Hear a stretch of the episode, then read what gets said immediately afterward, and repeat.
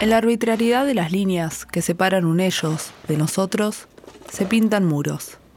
¿A quién y para qué hablan esas pinceladas en el corte?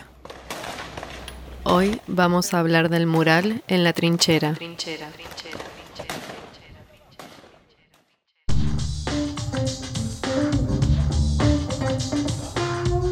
Brocha y muro.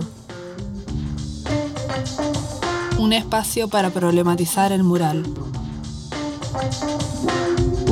En la conducción somos Caro Favale y Milo Correch. En la edición, Pato McKinley. Este podcast está producido por el Centro Cultural de España en Buenos Aires.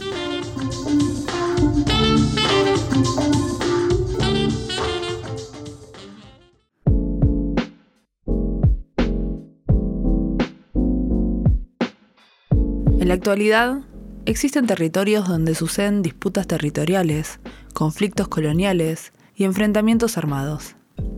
En muchos de estos se construyen muros que materializan esas fronteras simbólicas que dividen un nosotros de los otros. En otros territorios, las líneas imaginarias no se traducen en ladrillos, pero esto no evita que existan las trincheras. En las ciudades de Belfast y Derry, en Irlanda del Norte, se pueden encontrar murales de contenido político principalmente motivados por el conflicto armado conocido como los Troubles, causado por la disputa entre los nacionalistas irlandeses practicantes del catolicismo que proponen la independencia de la nación y los unitaristas de religión protestante que defienden mantenerse integrados al Reino Unido. Desde la década de 1970 se han documentado casi 2.000 murales realizados durante los enfrentamientos sobre la línea de fuego. En el documental del 2012, Art in Conflict, el profesor de sociología Bill Rolston comenta la particularidad de estos murales, compuestos con una simbología explícita que nacieron de la necesidad de comunicar un conflicto que se encontraba parcialmente censurado en los medios. Lo más importante que diré sobre los murales. Es interesante cómo la mayoría de estos murales están en el centro de la comunidad, en el centro de comunidades de las clases trabajadoras, por lo que sus mensajes no son para el mundo de afuera, ni siquiera para los turistas que ahora vienen de a miles, sino que son mensajes para estas comunidades. ¿Estás a favor o estás en contra nuestro? ¿O estás de acuerdo con nuestra posición?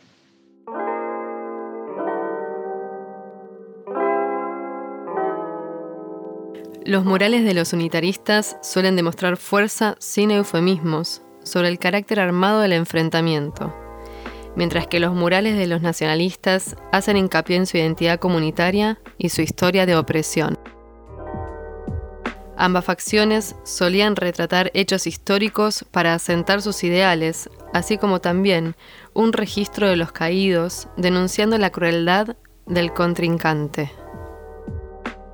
Los autores de estos murales no son simples trabajadores de oficio, contratados por alguna de las facciones, sino que están involucrados. Son muralistas militantes para los que no les es indistinto para quién y sobre qué pintan. Danny Deveny, por ejemplo, uno de los principales muralistas nacionalistas, fue detenido varias veces. Una vez por el intento de robo de un banco para la compra de armas de la organización paramilitar IRA, Ejército Republicano Irlandés. Con el tiempo, y tras la finalización del conflicto en 1998 con el Acuerdo del Viernes Santo, los murales se han ido convirtiendo en una atracción turística del Ulster.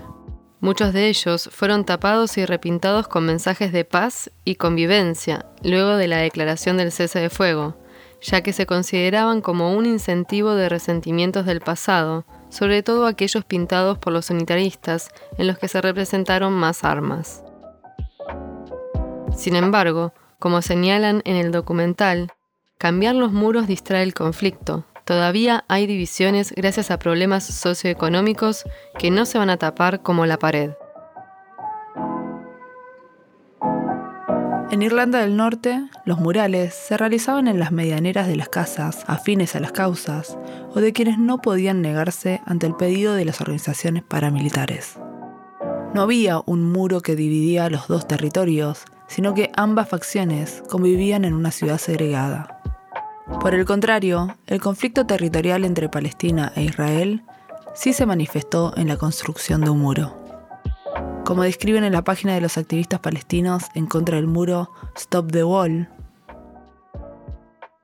este muro está construido en un 20% de su longitud de hormigón y tiene dos veces la altura del muro de Berlín, con torres de vigilancia y una zona de amortiguación de 30 a 100 metros de ancho para cercas eléctricas, trincheras, cámaras, sensores y patrullas militares.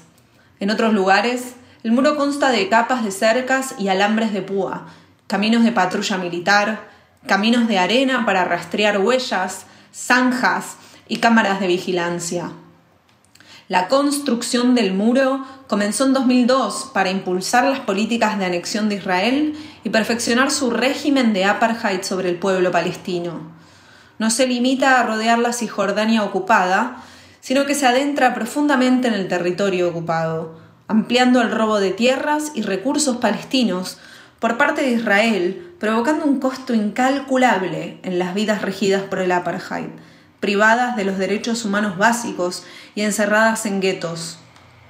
La Conferencia de las Naciones Unidas sobre Comercio y Desarrollo ha intentado presentar algunas cifras sobre las pérdidas financieras de la economía palestina debido a la ocupación israelí, incluyendo el muro. La resistencia popular contra el muro, que consiste en manifestaciones y diversos medios de acción directa, comenzó con las primeras demoliciones en 2002 y continúa hasta el día de hoy. La represión de las fuerzas israelíes ha sido severa. El ejército israelí mató a decenas de activistas en una manifestación no violenta contra el muro y los asentamientos. Miles más han resultado heridos y cientos arrestados. Warren Eidelman, en su ensayo La separación del muro en Palestina, los artistas aman odiarla, señala cómo el muro ha afectado devastadoramente el paisaje con su monstruosidad, lo que se opone a la tendencia del poder de hacer sus sistemas de opresión y control lo más imperceptibles posible. Es por esto que desde las primeras etapas de la construcción del muro, las autoridades intentaron ocultar y disimular su fealdad y lo que simboliza. Las pinturas en la pared del barrio de Gilo de Jerusalén son un ejemplo temprano de la práctica del ocultamiento. El muro de Gilo, construido durante las primeras semanas del segundo levantamiento en 2001, fue construido apresuradamente para proteger contra los disparos desde la ciudad palestina de Beit Jalá. Estaba hecho de bloques de hormigón de 2 metros y tenía unos 100 metros de largo. Bloqueaba la vista de Belén, los pueblos y colinas circundantes. En consecuencia, la Municipalidad de Jerusalén contrató artistas para decorar su lado de la pared con murales y pinturas que representen la vista perdida de Beit Jalá. Sin embargo, estas imágenes representaban solo edificios y animales sin ninguno de los residentes palestinos. Las autoridades creen en la necesidad del muro, pero entienden que su espantosa presencia física va en contra del Estado en lo que a imagen y relaciones públicas se refiere. Los oponentes a la existencia del muro se enfrentan a un dilema diferente. La pared debe mostrarse, revelarse, exponerse. Se debe hablar de ella. Su presencia y sus consecuencias deberían llegar al mayor número de personas posible.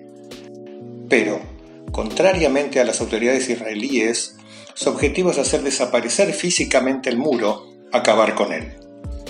No quieren reconocer la existencia del muro ni validarlo y tienen cuidado de no tomar medidas que acepten su presencia. Así, el desafío es encontrar las formas de actuar contra el muro sin fortalecerlo y confirmarlo. Las primeras formas de expresión artística en la pared fueron grafitis políticos denunciando la pared.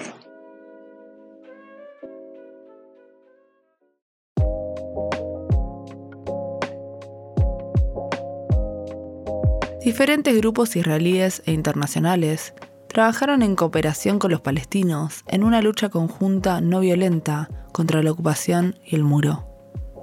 Las luchas incluyeron manifestaciones, marchas y acciones directas contra las estructuras del muro, así como una campaña en los medios de comunicación en Israel y Palestina y en todo el mundo. Con el tiempo se introdujeron formas creativas de resistencia y estrategias artísticas y teatrales que se convirtieron en tácticas que se utilizaron a menudo en la lucha. El objetivo de estas acciones no es solo mostrar simbólicamente sus efectos sobre los habitantes, sino también detener y retrasar la construcción del muro. Si bien las posibilidades de detenerla físicamente eran escasas al encontrarse con la represión militar en cada manifestación, se aspiraba a atraer la atención sobre la lucha y detener la construcción a través de la presión pública. Incluyendo intervenciones artísticas y teatrales, evitaban que las manifestaciones fueran repetitivas y perdieran la atención de los medios y la población local, al mismo tiempo que se buscaba mitigar la violencia de la represión policial.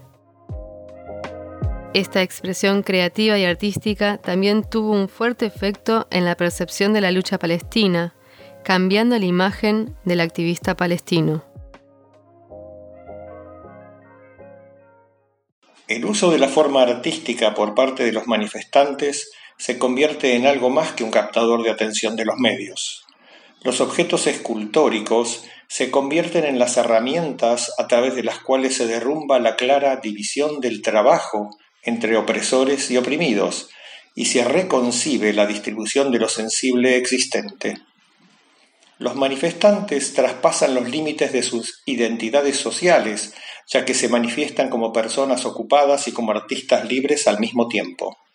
Afirman su derecho a pertenecer a un mundo que incluye locks-ons exhibidos como obras de arte en los que afirman su derecho a expresar sus reclamos, no solo como personas ocupadas, sino también como hombres y mujeres del mundo por venir. De esta manera, al posicionarse como sujetos de creación estética, desafían los estereotipos que los definen como terroristas peligrosos, utilizados como excusa para la construcción del muro en carácter protector. Franz Fanon escribe en Los Condenados de la Tierra, El mundo colonial es un mundo maniqueo, no le basta al colono con limitar físicamente, es decir, con ayuda de su policía y de sus gendarmes, el espacio colonizado. Como para ilustrar el carácter totalitario de la explotación colonial, el colono hace del colonizado una especie de quintesencia del mal. La sociedad colonizada no solo se define como una sociedad sin valores, no le basta al colono con afirmar que los valores han abandonado, o, mejor dicho aún, no han habitado jamás el mundo colonizado. El indígena es declarado impermeable a la ética. Ausencia de valores, pero también la negación de los valores. En este sentido, el mal absoluto.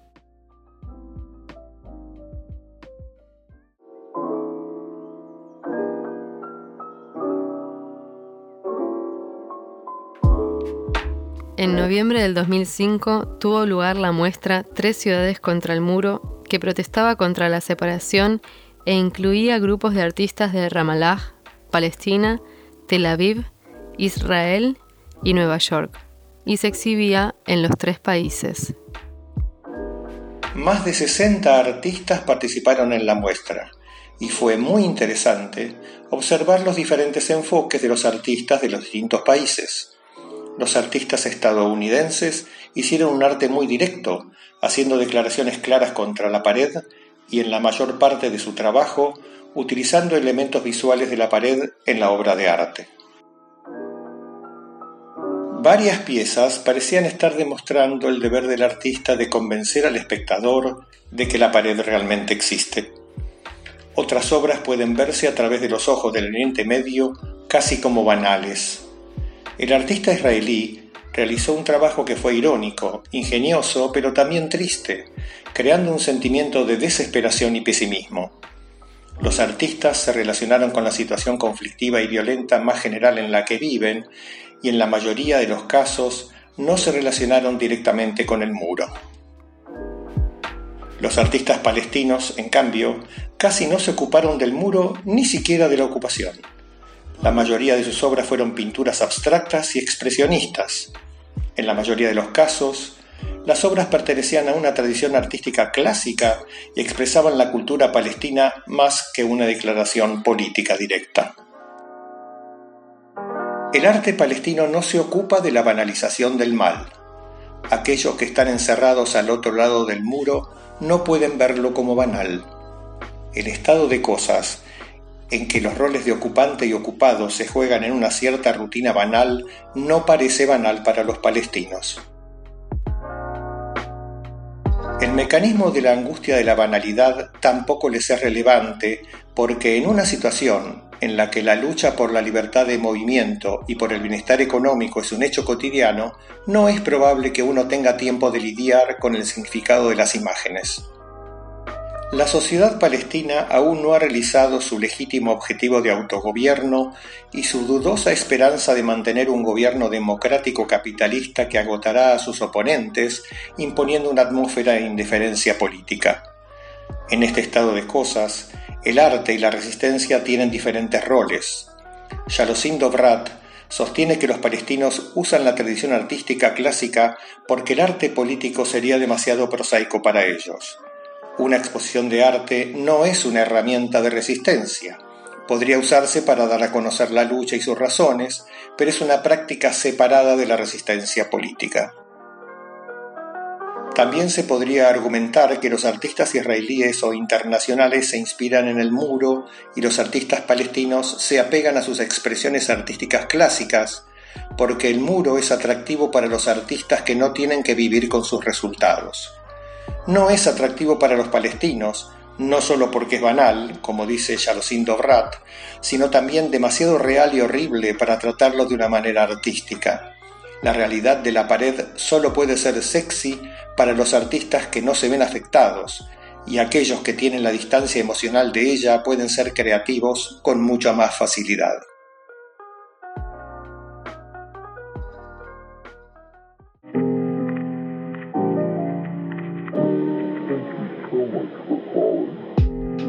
La mayoría de los palestinos no desean que el muro se pinte, ya que creen que el arte normaliza la apariencia del muro, haciéndolo mainstream en lugar de denunciar su injusticia.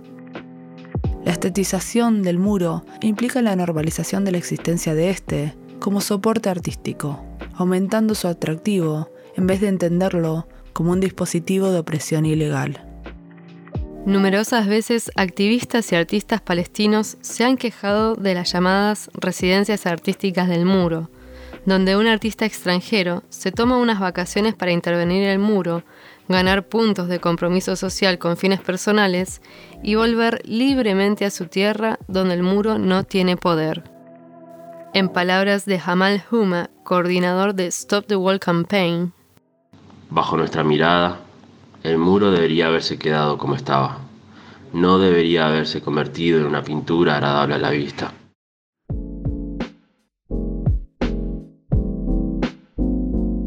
Un artista que fue ampliamente repudiado fue el grafitero australiano Lash Sachs, conocido por ser el creador de memes en el espacio público con gran alcance en las redes.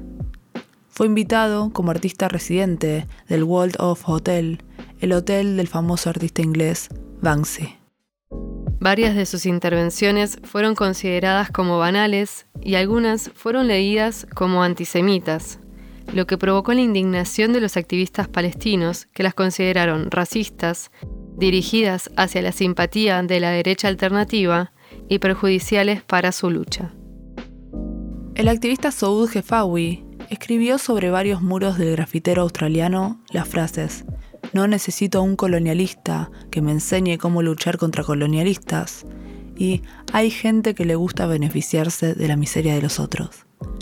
En Belén, sobre varios muros de diferentes artistas, se pintó en rojo la frase Palestina no es una pizarra de dibujo.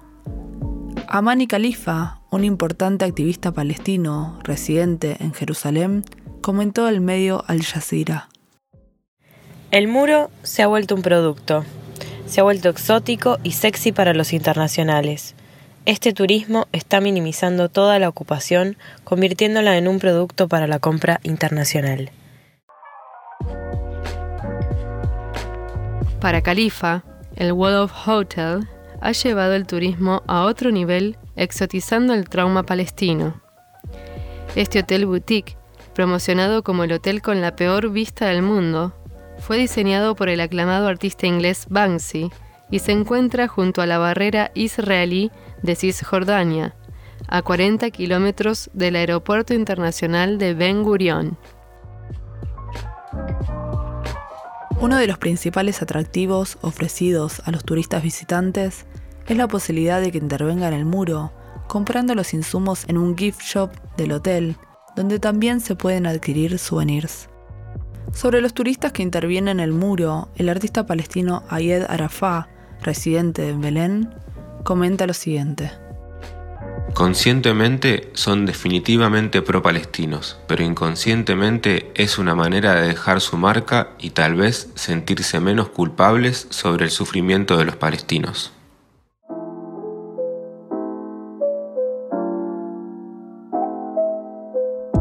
La tienda de souvenirs de The Wall of Hotel se puede encontrar un souvenir de una reproducción del muro en miniatura intervenida por Lojax, con la frase Make kebab, not hummus. Hagan kebab, no hummus. Basada en una frase ya escrita en el muro por el artista palestino Isa, que decía Make hummus, not walls. Hagan hummus, no muros. Isa se arrepiente de esa intervención, ya que considera que contribuye a la comercialización del apartheid, por lo que escribió más tarde tapando su muro, Welcome to the Shopping Mall. Bienvenido al Shopping Mall. Unos días más tarde, Isa y unos amigos escriben en el muro enfrente al hotel, Wangxi will save the world. Wangxi salvará el mundo. Y un hashtag con una frase en árabe, pero en letras latinas, que dice, excitado por la ocupación. Para Isa, el hotel contribuye a la fetichización del conflicto, en el que los palestinos y su sufrimiento son reducidos a célebres símbolos, opacando realidades políticas de mayor impacto que controlan sus vidas. Preocupado porque el potencial del turismo del muro cree un interés en la permanencia de este, Isa dice, Pronto no podremos derrumbar este muro porque alguien nos dirá que es patrimonio histórico mundial. Además del hotel, Banksy realizó varias intervenciones en el territorio palestino que se vendieron por millones de dólares en otras partes del mundo. El comerciante de arte alemán Stefan Kessler se presenta como quien rescata los Banksys alrededor del mundo, los restaura y los vende. Orgulloso, cuenta cómo una obra que fue realizada en Palestina, que vendió por medio millón de dólares, terminará en una casa millonaria, con vista al mar en Palm Beach, en su opinión, un lugar más digno. De los millones de dólares que se transfieren por los muros arrancados de su tierra, una ínfima porción tiene como destino el bolsillo del dueño del muro en Palestina, que está lejos de las lógicas del mercado del arte y por lo tanto del valor de una pared intervenida con un stencil. Si bien algunos dueños se han visto levemente beneficiados al proteger el muro y vender souvenirs de Banksy a los turistas, las intervenciones no han paliado los desastres económicos generados por la construcción del muro. Existe una tensión entre el conflicto for export, representado por artistas internacionales, y la afectación sobre aquellos cuerpos dentro del territorio ocupado. En su libro, distribuido por todo el mundo, Banksy cita una anécdota como pintoresca, en la que un palestino se le acerca mientras está pintando por primera vez el muro y le comenta su descontento con esa intervención, argumentando que el muro no tiene que ser algo agradable. En una línea similar, el artista francés J.R. cuenta en su galardonada charla TED usar el arte para poner el mundo al revés sobre su proyecto Face to Face realizado en el muro. Como describe el proyecto en su página web, Los palestinos y los israelíes sufren por el conflicto. Aunque son vecinos, solo se ven a través de los medios de comunicación. Los israelíes y los palestinos tienen una apariencia similar, hablan casi la misma lengua, como gemelos educados en familias diferentes. Queremos que al fin todos ellos rían y reflexionen al ver el retrato del otro y también el suyo propio. El proyecto Cara a Cara, Face to Face, consiste en realizar retratos de palestinos e israelíes que hacen el mismo trabajo y en colocarlos cara a cara en formatos gigantes en lugares que nadie pueda evitar, tanto en la parte israelí como en la palestina.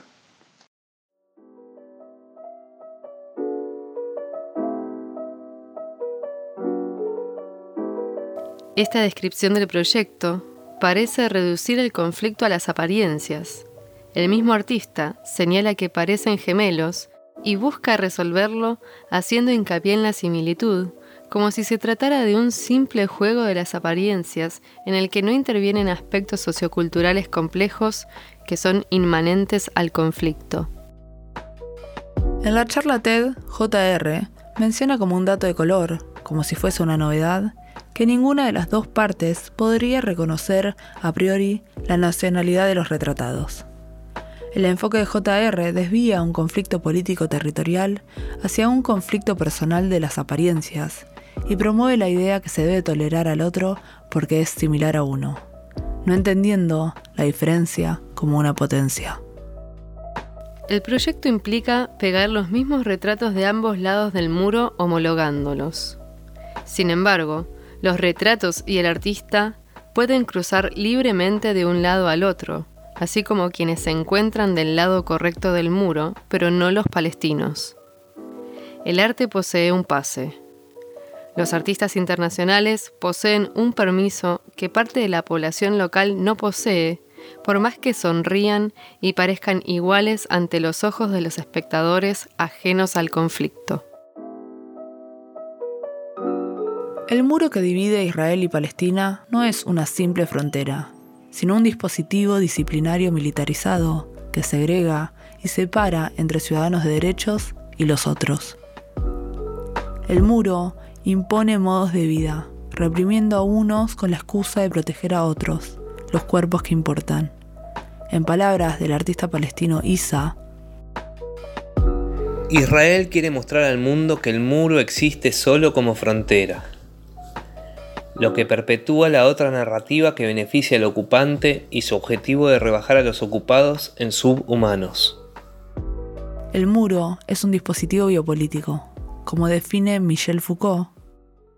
En lugar de dejar vivir y hacer morir, ahora el poder tiene el objetivo de hacer vivir y dejar morir. El biopoder se centra en los procesos que son específicos de la propia vida, como el nacimiento, la muerte, la reproducción, la migración y la enfermedad. Por lo tanto, también son diferentes los dispositivos, estrategias, luchas o resistencias que genera.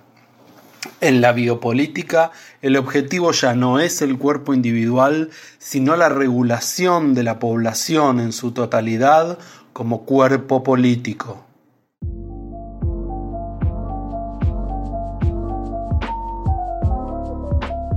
La desigualdad entre la gestión poblacional de un lado del muro al otro se vuelve de otro nivel cuando en una pandemia como la del COVID se prioriza a una población sobre la otra a la hora de planificar la vacunación. Para los artistas internacionales o los cuerpos que importan, el muro es solo una frontera curiosa, una cuestión de apariencias. Las obras o proyectos que igualan ambos lados del muro esconden un carácter biopolítico. Los artistas internacionales, considerados los cuerpos que importan, al intervenir el muro, corren riesgos diferentes que los artistas locales. En el año 2019, el artista italiano Yorit fue arrestado mientras pintaba a la joven militante palestina Ahed Tamimi.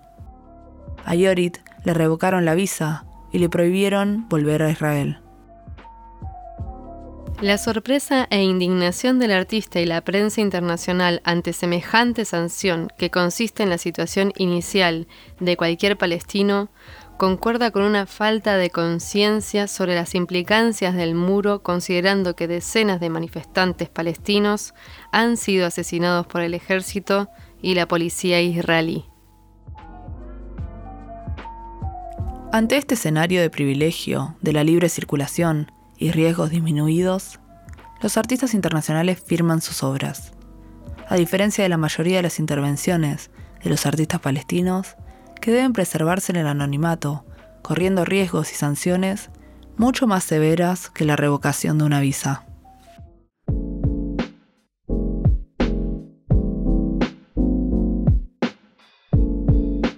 Las intervenciones de los artistas palestinos suelen ser murales anónimos o escritos en árabe denunciando la ocupación. Estos escritos hablan a la comunidad directamente afectada y no a la comunidad internacional, como lo hacían los muros en el conflicto del norte de Irlanda. En ambos conflictos, quienes se ven afectados por estos no encarnan la figura simple del artista, sino la del militante pintor. Sus intervenciones son desde adentro del cuerpo del conflicto y para quienes están dentro, no se inscriben en el arte occidental apolíneo, donde el ingrediente fundamental es el individuo artista. Franz Fanon describe esta tensión entre la visión occidental del conflicto y la lucha del pueblo colonizado.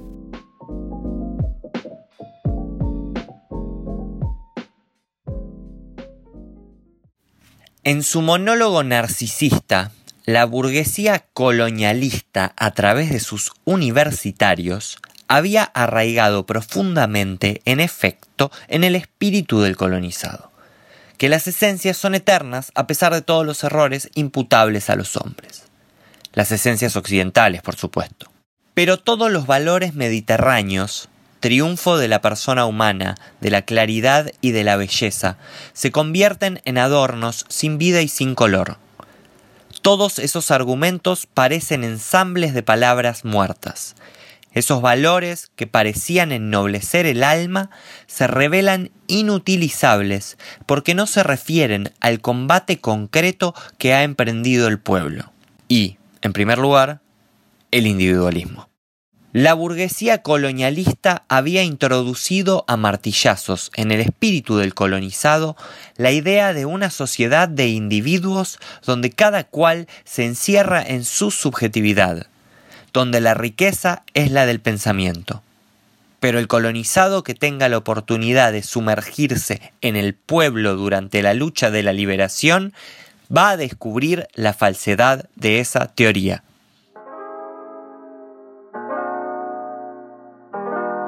El muro que divide Palestina e Israel es sin duda una de las fronteras más icónicas de la contemporaneidad. Sin embargo, se pueden encontrar otras, como por ejemplo la frontera que divide México y Estados Unidos, donde también se han realizado diversas intervenciones artísticas. De nuevo, el artista JR, quien en reiteradas oportunidades se ha autoproclamado apolítico, también ha realizado varias intervenciones en la frontera entre Estados Unidos y México, sobre las cuales expresa en sus palabras la humanidad compartida, que los niños no saben de los lados de la frontera y que las fronteras no deberían existir, pero sí tiene que regularse la migración. Una de las intervenciones fue hacer un picnic sobre una de sus fotografías que atravesaba el muro, y desde un dron se podía ver la imagen entera con migrantes de ambos lados sentados en los bordes de ella. En la fotografía del dron, desde el cielo, no desde el territorio, las personas son reducidas a puntos iguales, y el muro es casi imperceptible al completarse la imagen gigante de la lona.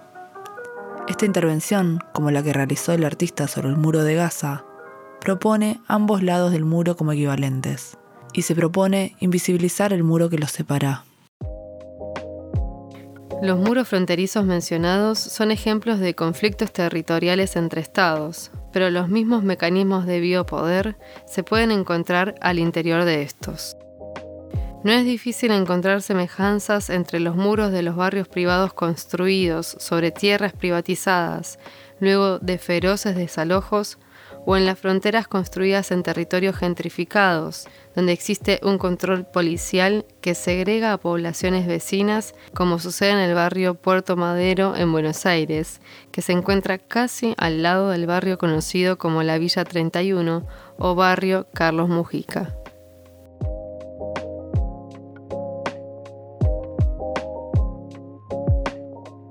Las fronteras no son simples líneas divisorias, síntomas de burocracias, sino que son dispositivos de control que dividen los cuerpos en aquellos que importan y aquellos que no. Cada frontera tiene su propia complejidad y la visibilización de esta no siempre cuestiona su existencia.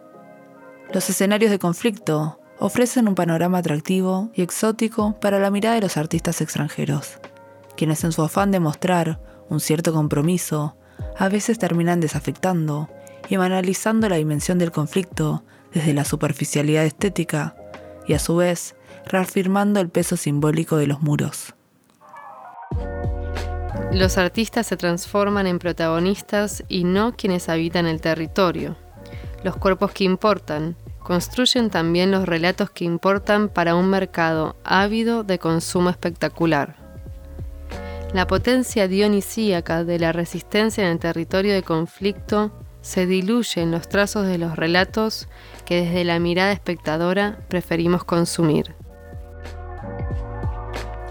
La complejidad de las fronteras exige pensar en la complejidad de su resistencia, más allá de la moral simplista universal, para crear imágenes potentes que no estén desafectadas de la corporalidad en el conflicto.